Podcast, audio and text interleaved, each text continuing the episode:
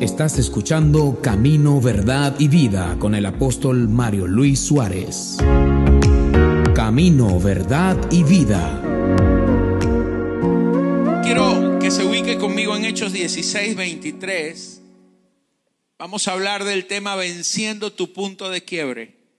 Dice, después de haberles azotado mucho, los echaron en la cárcel, mandando al carcelero que los guardase con seguridad, el cual, recibido este mandato, los metió en el calabozo de más adentro y les aseguró los pies en el cepo.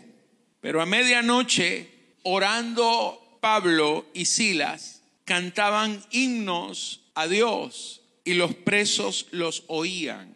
Entonces sobrevino de repente un gran terremoto, de tal manera que los cimientos de la cárcel se sacudían y al instante se abrieron todas las puertas y las cadenas de todos se soltaron.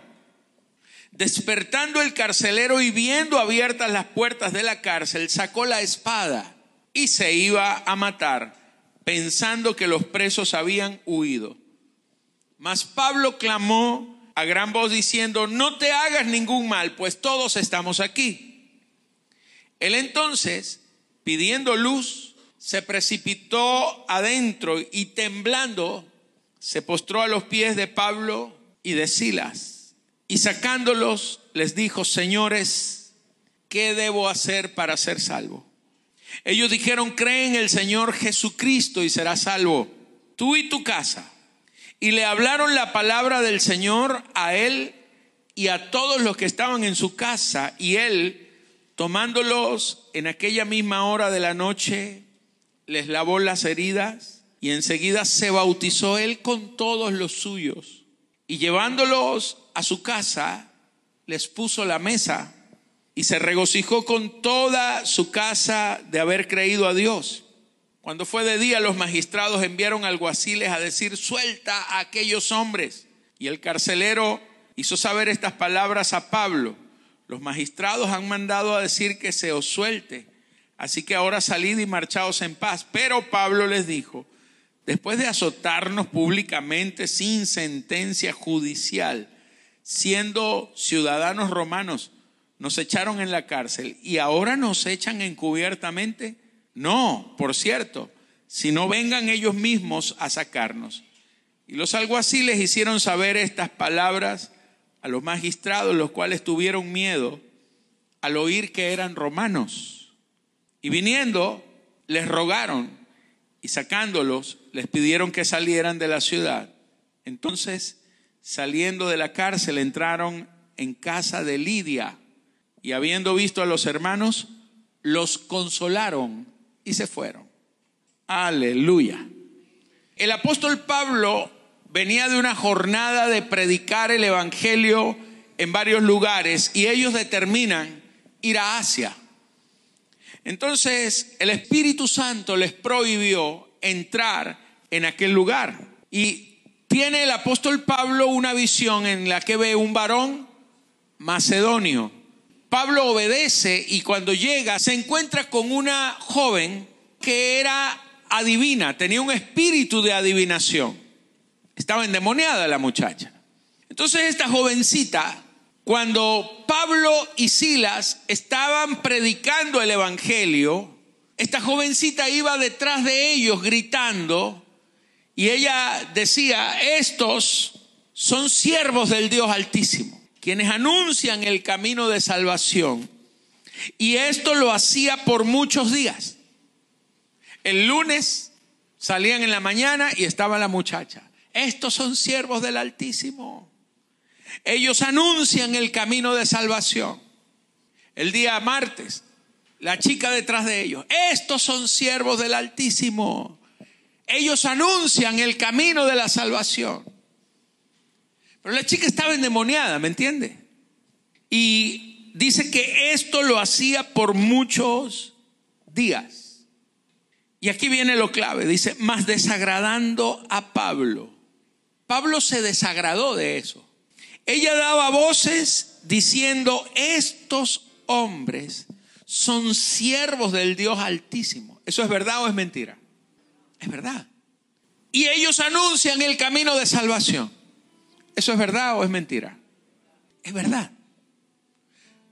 Es decir, no había nada de malo en el mensaje. No había nada de malo. Pero tú te puedes encontrar con palabras que pueden ser correctas, pero con el espíritu incorrecto. Y aquí hay un gran peligro, y es el gran peligro que usted y yo afrontamos día a día. Escuche, ¿a quién no le va a gustar que le reconozcan? Que te reconozcan tu talento, tu habilidad, tu trabajo. Dígame, ¿a quién no le gusta que le aplaudan? Le hago una pregunta. Cuando usted sube algo a las redes sociales, ¿qué busca usted? Lo único que usted está buscando es que a alguien le guste lo que usted publicó, porque el objetivo es buscar un corazoncito, una manito, un aplauso, un seguidor, un like. Alguien que te aplauda.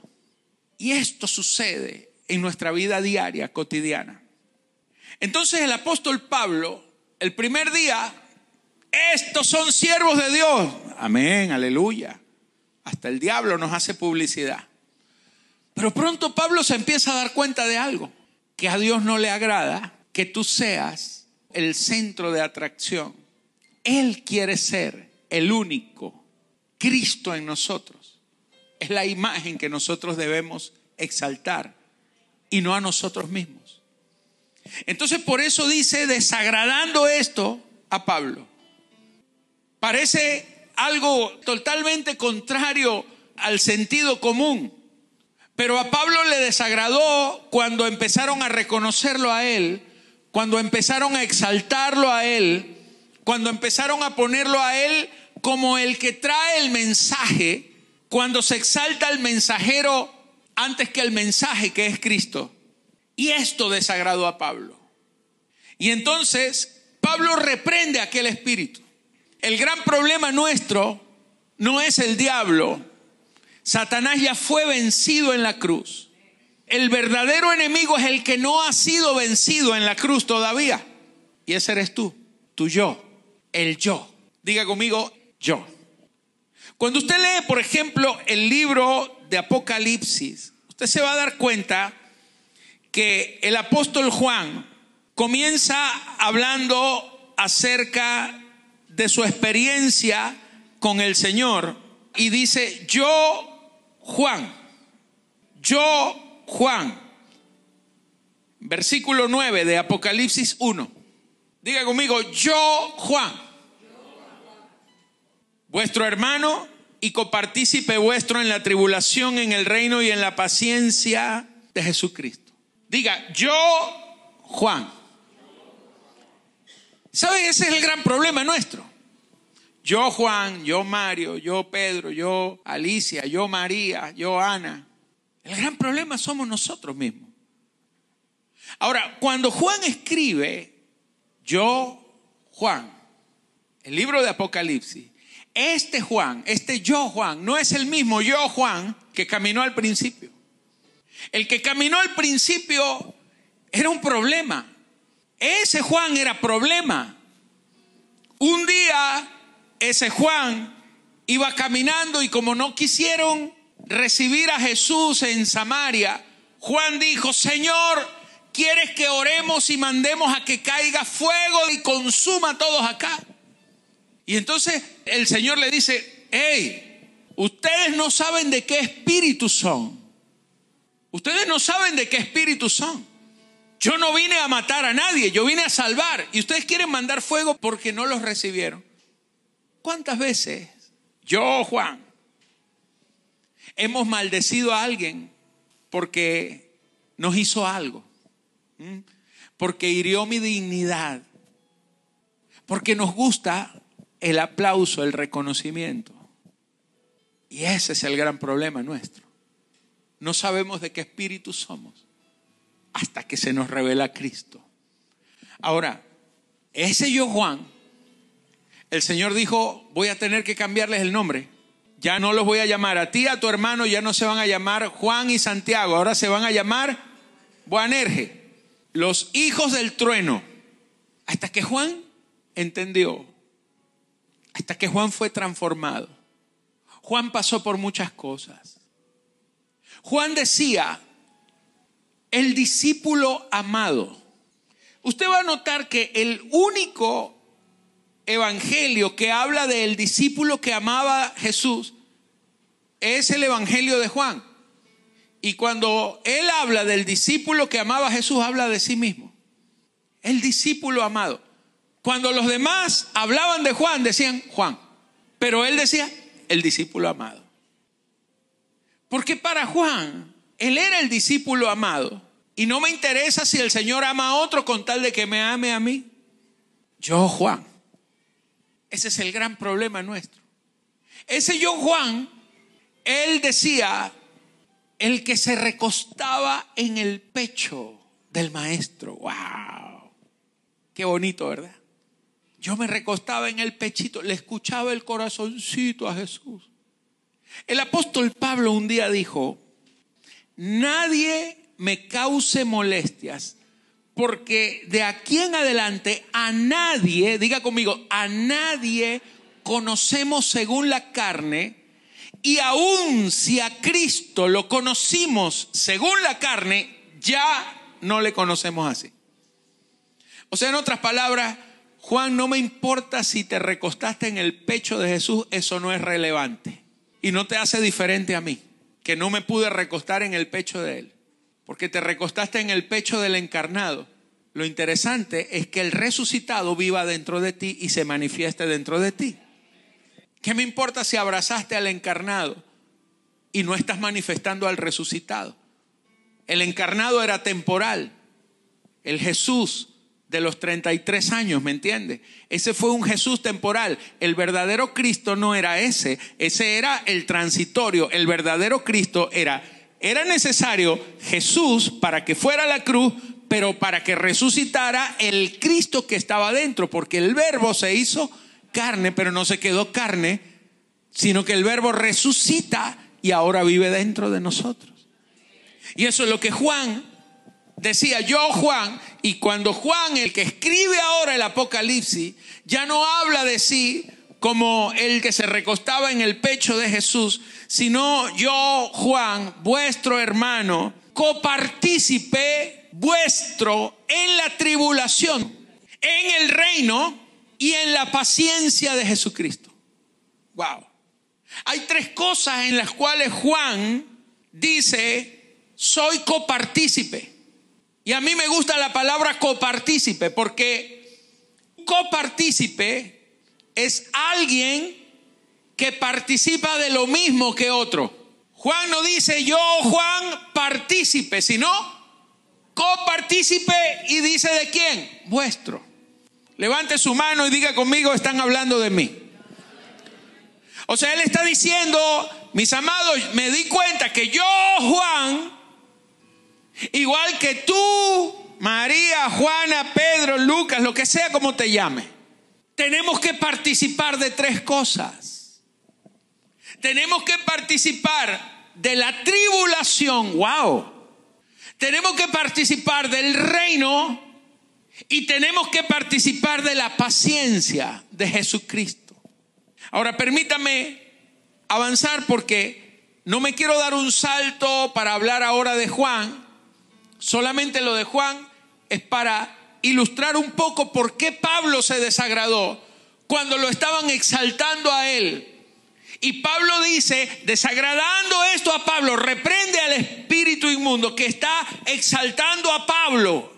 Este es el gran hombre de Dios que predica la palabra. Y él reprende a aquel espíritu, porque no se trata de Pablo, se trata de Cristo. No se trata de ti de que te aplaudan, de que te reconozcan. Se trata de que Cristo sea magnificado en nosotros. Y entonces esto provoca algo en Pablo y es que provoca una confrontación con las tinieblas. Y cuando Pablo, en el nombre de Jesús, echa fuera las tinieblas, se le viene encima una gran adversidad. Lo toman preso, lo azotaron con palos, dice que lo azotaron con varas y lo echaron a la cárcel. Usted se imagina que lo agarren con un palo, le den 30, 40 palazos en la espalda. Lo rompieron por todos lados y lo echan a la cárcel. Y dice, mandaron al carcelero que lo guardase con seguridad, o sea, lo metieron a la mazmorra, al último rincón, y dice que le ataron el cepo. El guardia los metió en el calabozo de más adentro, en el último, y aseguró los pies en el cepo. Es decir, le pusieron unos ganchos de hierro con madera para apretar. Ellos iban apretando de acuerdo al nivel de castigo. Les apretaban para que se les inflamaran los pies. Y mientras más inflamación, más dolor. Era una tortura.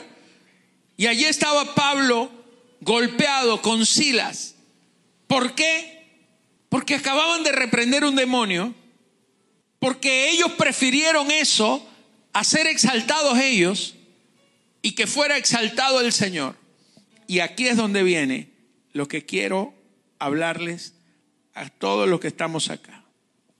Amados, la gran pregunta que usted y yo nos haríamos quizá es, Señor, si yo iba, era para Asia, a predicar tu palabra, y de repente tú me dices que no vaya para allá y me muestras un varón macedonio, ¿por qué no me dejaste ir a Asia? Señor, si yo te estoy sirviendo, ¿por qué me tiene que pasar esto a mí? Y esa es la gran pregunta que cada uno de nosotros nos hacemos. ¿Usted alguna vez se ha preguntado, ¿por qué me tuvo que pasar esto a mí? ¿O no se ha preguntado? Y no le ha agregado algo más. ¿Por qué no le pasó esto a fulano que ese sí? ¿Alguna vez usted se ha preguntado por qué a usted le pasan ciertas cosas y no a aquel que habló mal de usted? ¿O se ha preguntado por qué fulano tiene un carro y yo no? Si yo le sirvo más a Dios. Yo, Juan, tenemos el grave complejo de creernos mejores que los demás. Ahora, amados, hay problemas que vienen a nuestras vidas a causa de malas decisiones. Cuando usted tiene una mala decisión y le viene un problema, a veces esos problemas no son sino la consecuencia de la mala decisión que tomamos. Dios es tan bueno que aprovecha y siempre Dios saca algo bueno hasta de las malas decisiones que tomamos. Pero hay otras situaciones que enfrentamos cuando estamos obedeciendo a Dios y entrando por las puertas que Dios nos abre. Porque el apóstol Pablo dice, Dios me ha abierto una puerta grande y eficaz, pero muchos son los adversarios. Levanta tu mano y diga conmigo, las puertas que Dios me abre tienen oportunidades divinas, tienen recompensas divinas, pero tienen adversarios. Y Pablo dice, son muchos los adversarios el peor error sería no entrar por la puerta a causa de los adversarios. Porque Jesús dice en la escritura que Él fue a la cruz no porque la cruz era chévere, era lindo, no, sino por el gozo puesto delante de Él. Él tenía que pasar por la cruz, pero lo que motivó a Jesús ir a la cruz no era la cruz en sí, sino el gozo que vendría después de la cruz. Hay luchas para las cuales nosotros no estamos listos y Dios no las quiere evitar. Por eso el Espíritu Santo les prohibió ir a Asia. Porque quién sabe si en Asia ellos hubieran salido vivos.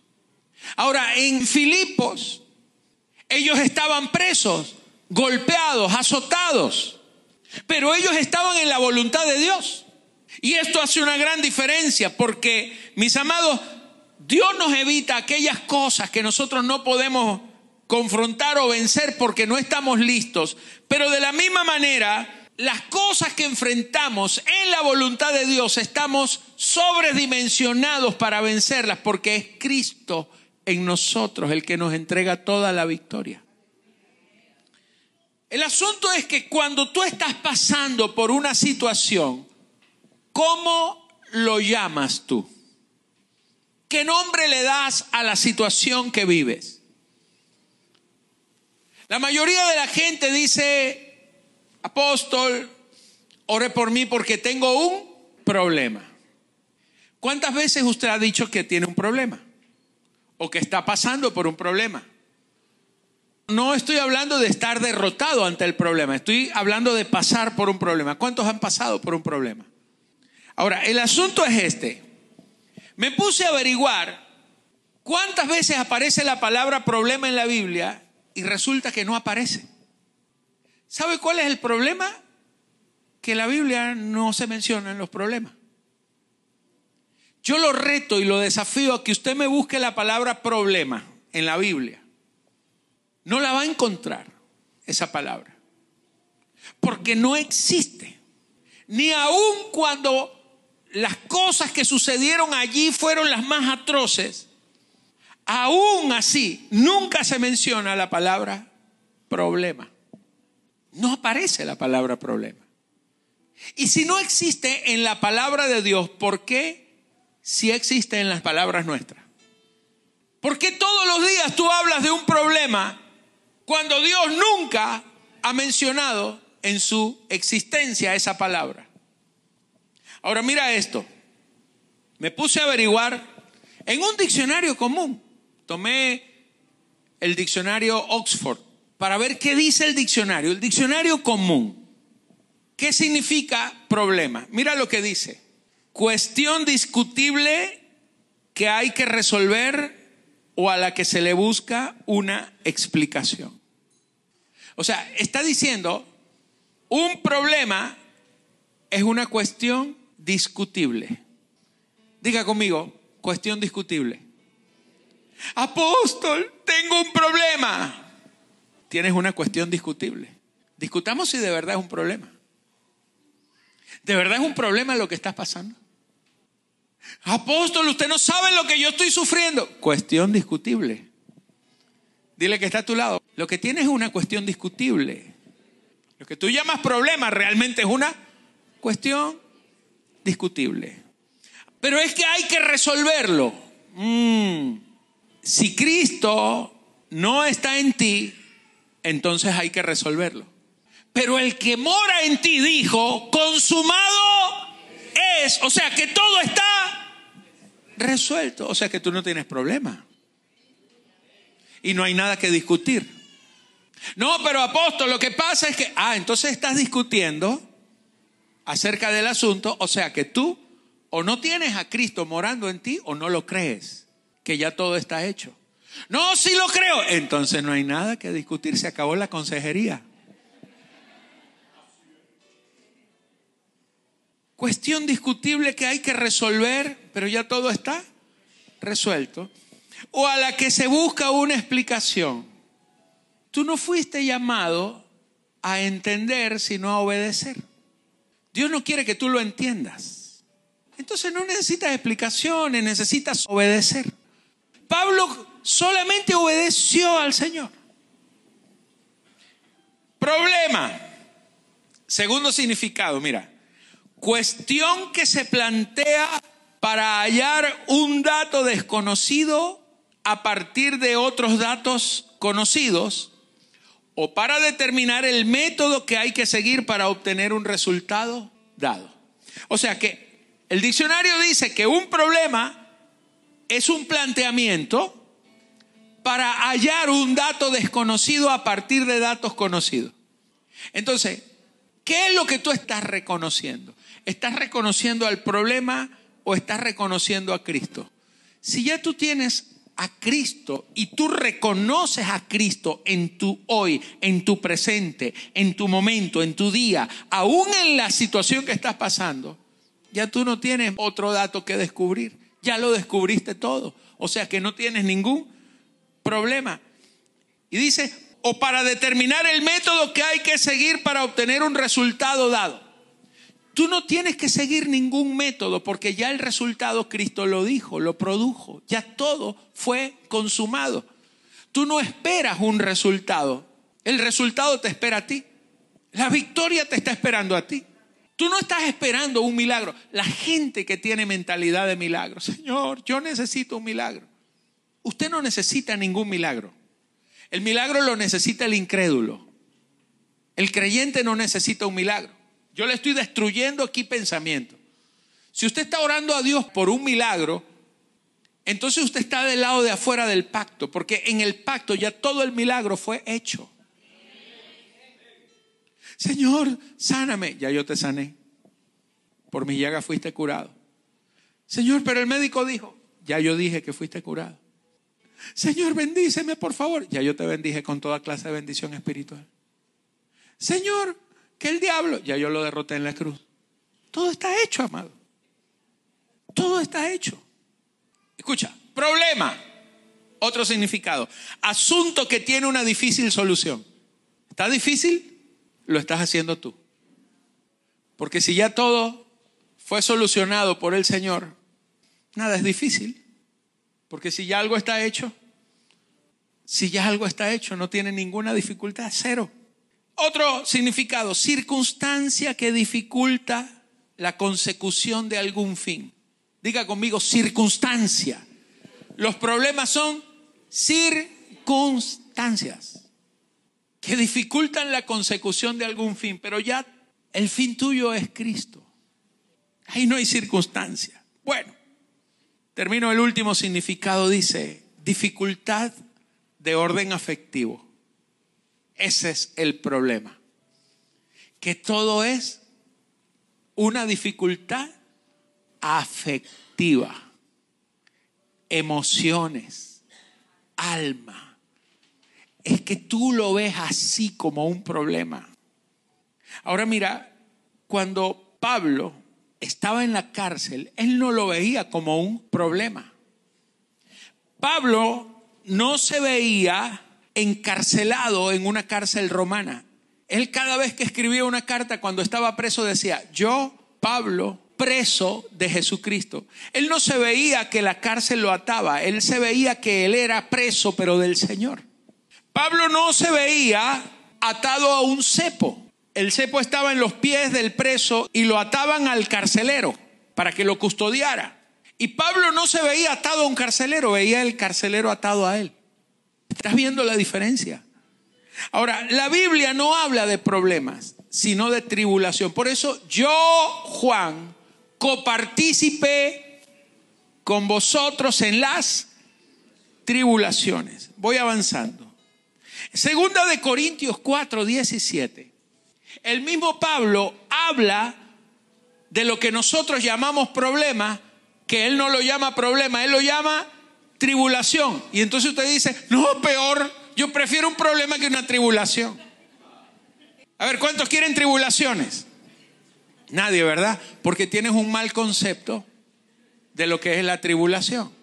Ahora, en 2 de Corintios 4, 17, Pablo dice, porque esta leve tribulación momentánea produce en nosotros un cada vez más excelente y eterno peso de gloria Pablo decía que las tribulaciones tienen tres características. Primero son leves.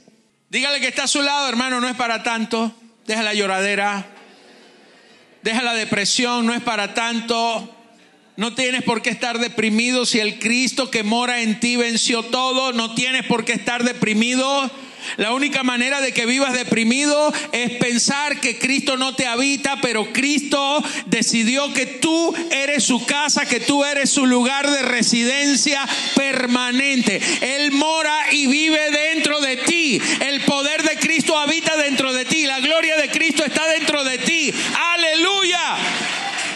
Por eso, lo primero que Pablo dice, las tribulaciones son leves. Es decir, el mismo Dios no lo dejará ser tentado más de lo que usted puede resistir. Él no lo deja.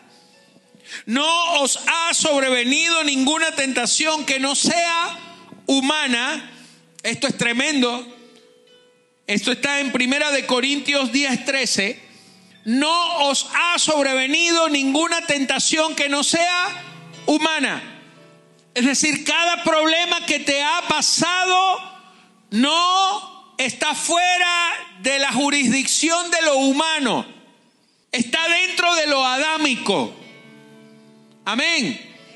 Ahora dice, pero fiel es Dios, que no te dejará ser tentado más de lo que puedes resistir, sino que dará también juntamente con la tentación la salida para que puedas soportar. Wow, esto es tremendo. Por eso las tribulaciones son leves, porque primero están dentro de la circunscripción de lo humano, pero usted no es Adán, usted es Cristo. Amén. Así que juntamente con la tentación ya tú tienes la salida. Tu salida es Cristo. Él es el que te hace soportar, Él es el que te da la victoria. En Cristo somos más que vencedores. ¿Cuántos dicen amén? Aleluya, déle ese aplauso al rey.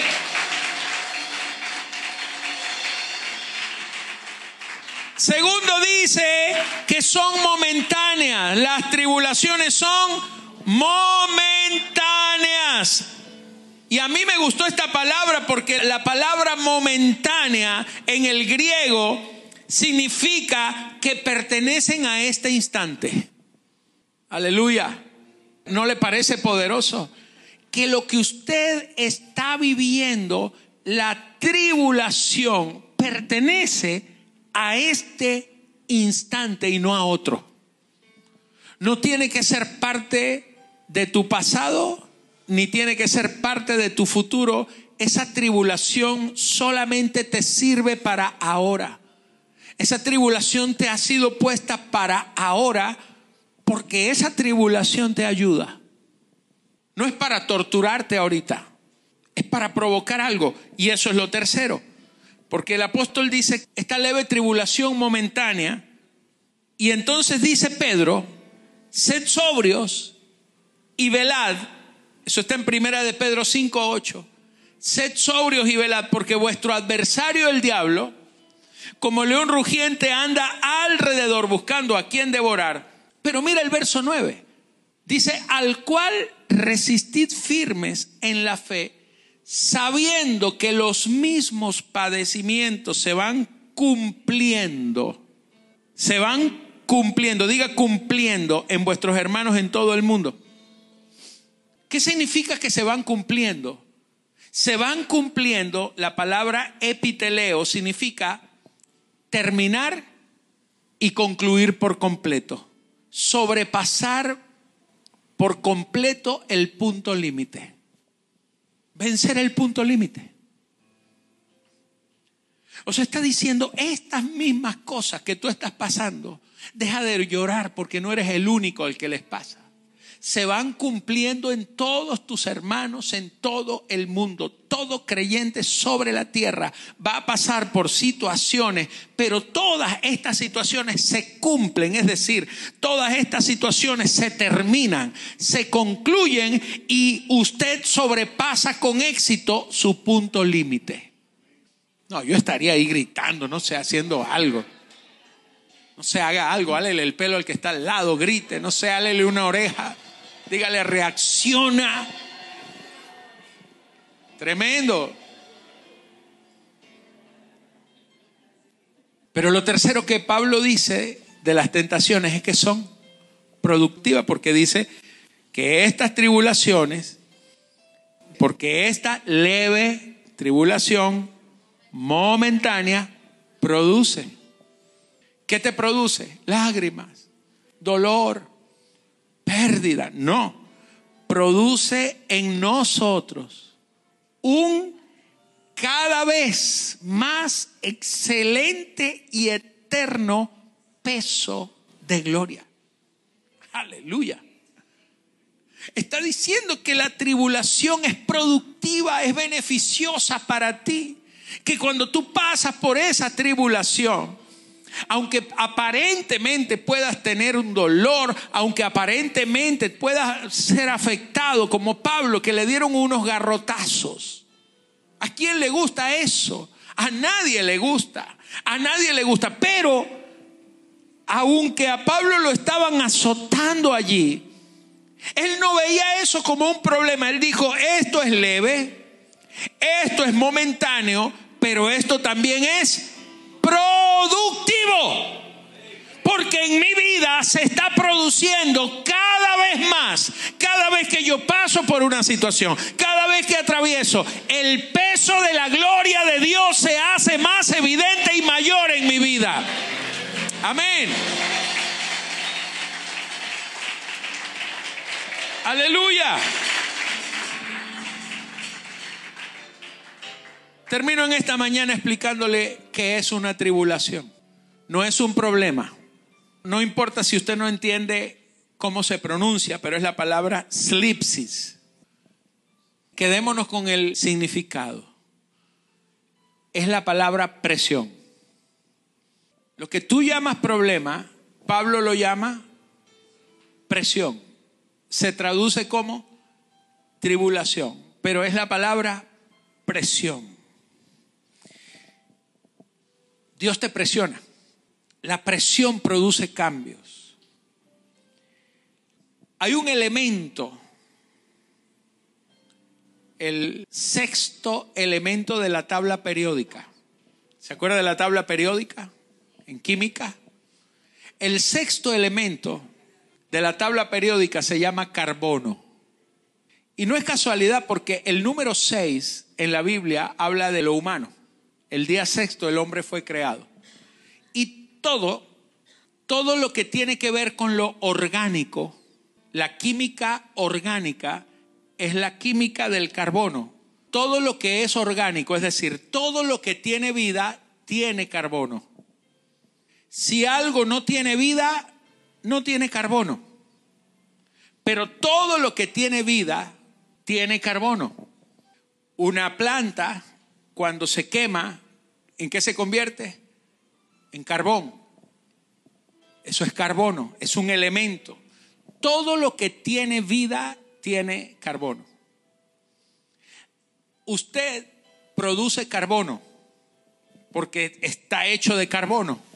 Usted respira oxígeno, haga así. Ahora bótelo. Botó carbono, CO2, dióxido de carbono. Tremendo, ¿verdad? es un productor de carbono. Y las plantas respiran lo que usted bota.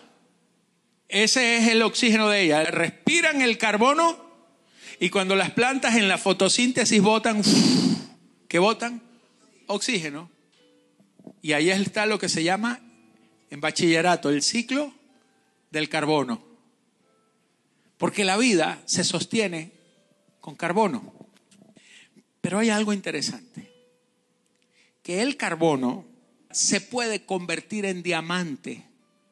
El carbono se convierte en diamante. ¿Usted ha visto un diamante? Es un vidrio totalmente transparente, cristalino.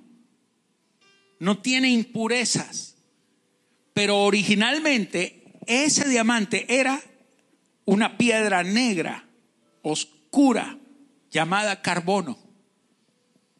Ahora, diamante en el griego antiguo es la palabra adamas, que significa invencible o inalterable. El diamante no se puede alterar, el carbono sí. Todo usted es carbono, pero lo único que puede convertir al carbono en diamante es la presión. Lo único que puede convertirlo a usted en un diamante es la tribulación. Pasar por una tribulación con Cristo te transforma de carbono en diamante. Diamante significa invencible o inalterable. Cuando eres carbono, la presión te transforma. Pero cuando eres diamante, eres inalterable. Cuando Cristo es manifestado en tu vida, nadie te puede vencer, nadie te puede cambiar, nadie te puede tocar. Ahora, Voy a usar unas palabras aquí un poquito raras, pero son importantes. Los diamantes son alótropos del carbono. Un alótropo, anote esa palabra, después la investiga en Google, pero un alótropo es un mismo mineral que produce cambios moleculares internos para transformarse en su forma, en su presentación. O sea, el diamante son las mismas moléculas del carbono, pero que fueron alteradas, reorganizadas y se volvió un cristal puro. Eso es un alótropo. Toque al que está a su lado y dígale, tú eres un alótropo de Cristo. Cristo te transforma en diamante.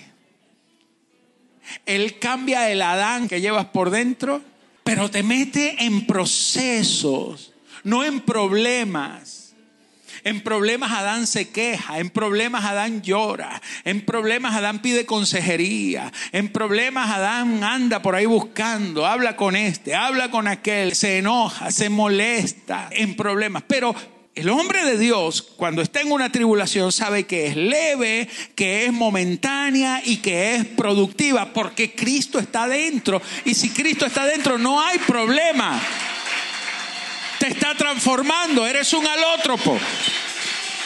Ponga cara de alótropo y dígale que está a su lado, somos diamantes en Cristo. Aleluya. Entonces, el diamante se produce cuando el carbono es sometido a una elevada presión extrema por millones de años. Diga conmigo, por millones de años. Entonces usted dirá, o sea, que tengo que durar millones de años en una eterna prueba. No. Levante su mano y diga, para Dios un día es como mil años. Amén. Usted no necesita tanto tiempo. Las tribulaciones son leves y son momentáneas. Se acaban, amados. Tienen fecha de vencimiento, pero son productivas en tu vida.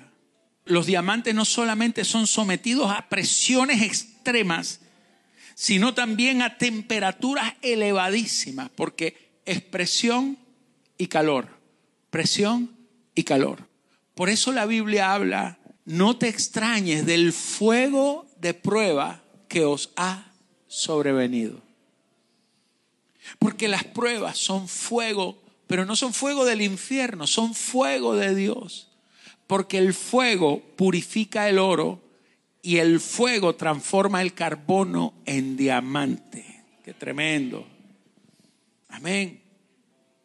El diamante tiene dos características. Cuando es diamante, no cuando es carbono, tiene dos características. Número uno, tiene la más elevada dureza de todos los minerales. Es el mineral más duro de toda la naturaleza. El diamante es tan duro que no se raya. No existe algo en la Tierra, no existe algo en el planeta que pueda cortar un diamante, sino otro diamante. A usted el único que lo puede cortar y transformar es Cristo, nadie más. Que el diablo me tiene así. No, el diablo no lo tiene nada. Los diamantes, solo otro diamante los puede cortar. ¿Cuántos dicen amén? Y la segunda característica es que tienen la mayor conductividad térmica de todos los minerales. O sea, no existe un mineral sobre la tierra que transmita de manera más rápida y eficiente el calor que el diamante. Por eso cuando tú eres diamante, el fuego de Dios, el fuego del Espíritu se mueve a través de ti. Tremendo. Los diamantes poseen una cualidad, refractan la luz de una manera tremenda. Un diamante recibe un rayo de luz y la esparce por todos lados. Eso es lo que hace Cristo. Es la luz que mora dentro de ti y a través de ti la disemina por todos lados. Entonces, mi amado, los diamantes se forman en lugares muy bajos, profundos de la tierra. Pero ¿sabe cómo salen los diamantes a la superficie de la tierra? Con las erupciones volcánicas. Sacan los diamantes a relucir. Termino. Pablo entendió que estaba siendo transformado. Pablo entendió que él no tenía un problema, sino que Dios lo estaba llevando a un punto de quiebre. Y él dijo, quiebro a Adán para que salga Cristo. Me quiebro a mí mismo, me crucifico a mí mismo para que Cristo se manifieste. Como decía el apóstol Juan, yo, Juan, copartícipe vuestro en las tribulaciones, en el reino y en la paciencia de Jesucristo. Porque no es con tu paciencia que vas a lograr vencer, es con la paciencia de Cristo. Es con la paciencia de Cristo. Cuando estás en el punto de quiebre, vienen los de repente de Dios. Dice que de repente un terremoto sacudió los cimientos de la cárcel. Cuando ya tú estás en medio de la situación y Cristo vence en ti, vienen los terremotos a romper las cadenas, a abrirte todas las puertas, a poner a tus adversarios, a tus opresores, ponerlos a tus pies. Cuando vences tus puntos de quiebre, las puertas, todas las puertas, diga conmigo, todas las puertas. Ahí dice que todas las puertas de la cárcel se abrieron. Cuando vences tus puntos de quiebre, todo lo que antes fue una herida es curado. Dice que el carcelero mismo le curó las heridas. Cuando vences tu punto de quiebre, tú puedes cantar cuando otros lloran. Tú puedes gozarte cuando otros se lamentan. Porque el Cristo que te habita te cambia la perspectiva. Tú eres un diamante. Amado, cuando tú vences el punto de quiebre, el Señor se convierte en tu puerta de salida para tu próxima victoria. Quiero que en esta mañana, allí donde estás, tú hagas una oración conmigo y dígale al Señor, Señor, yo renuncio a decir que tengo problemas. Renuncio al concepto, a la idea de problemas. Señor, yo te reconozco en medio de las situaciones que vivo. Y reconozco, Señor, que muchas veces no he vencido porque he estado peleando yo con un problema y no he entendido que tú me quieres pasar de carbón a diamante, que tú quieres mostrar el tesoro, porque tú eres el tesoro que vive, que me habita, que mora dentro de mí. Señor, transforma el carbón negro, oscuro, en un cristal limpio, en un diamante precioso. Transforma mi vida Quiero ser cambiado a tu imagen. Quiero ser transformado a tu imagen. Señor, yo reconozco que las pruebas son las grandes oportunidades que me transforman en ti, que me hacen como tú eres. Reconozco que tú eres la vida. Reconozco que tú Eres el tesoro que estás en este vaso de barro, pero te reconozco a ti como el tesoro. Reconozco que tu gloria siempre ha estado conmigo. Reconozco que es en ti, Señor, como toda victoria viene a mi vida, que en ti soy más que vencedor.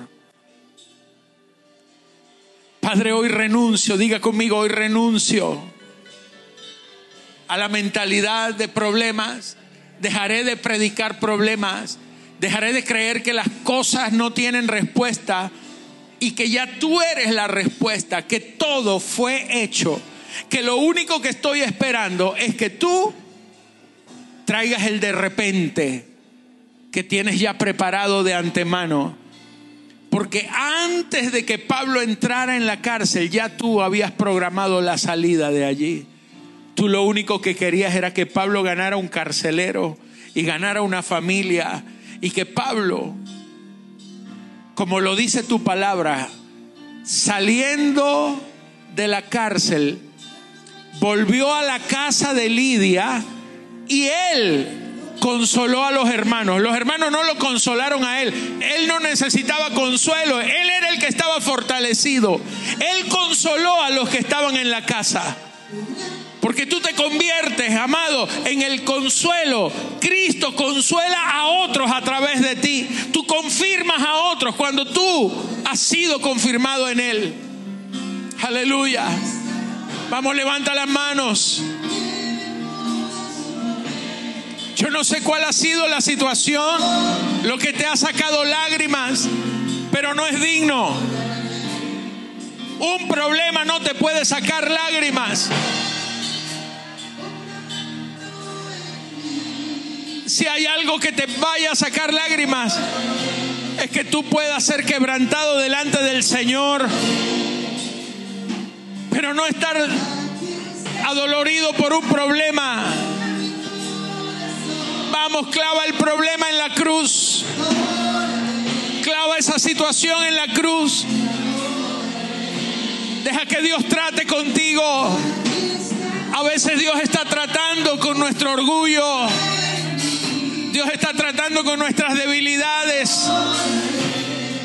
Dios está tratando con áreas que necesitan ser corregidas por Él. En donde necesita ser mostrado Cristo. Por eso, con gozo, levanta las manos y dile gracias Señor. Gracias Señor. Gracias por tu obra. Te amo.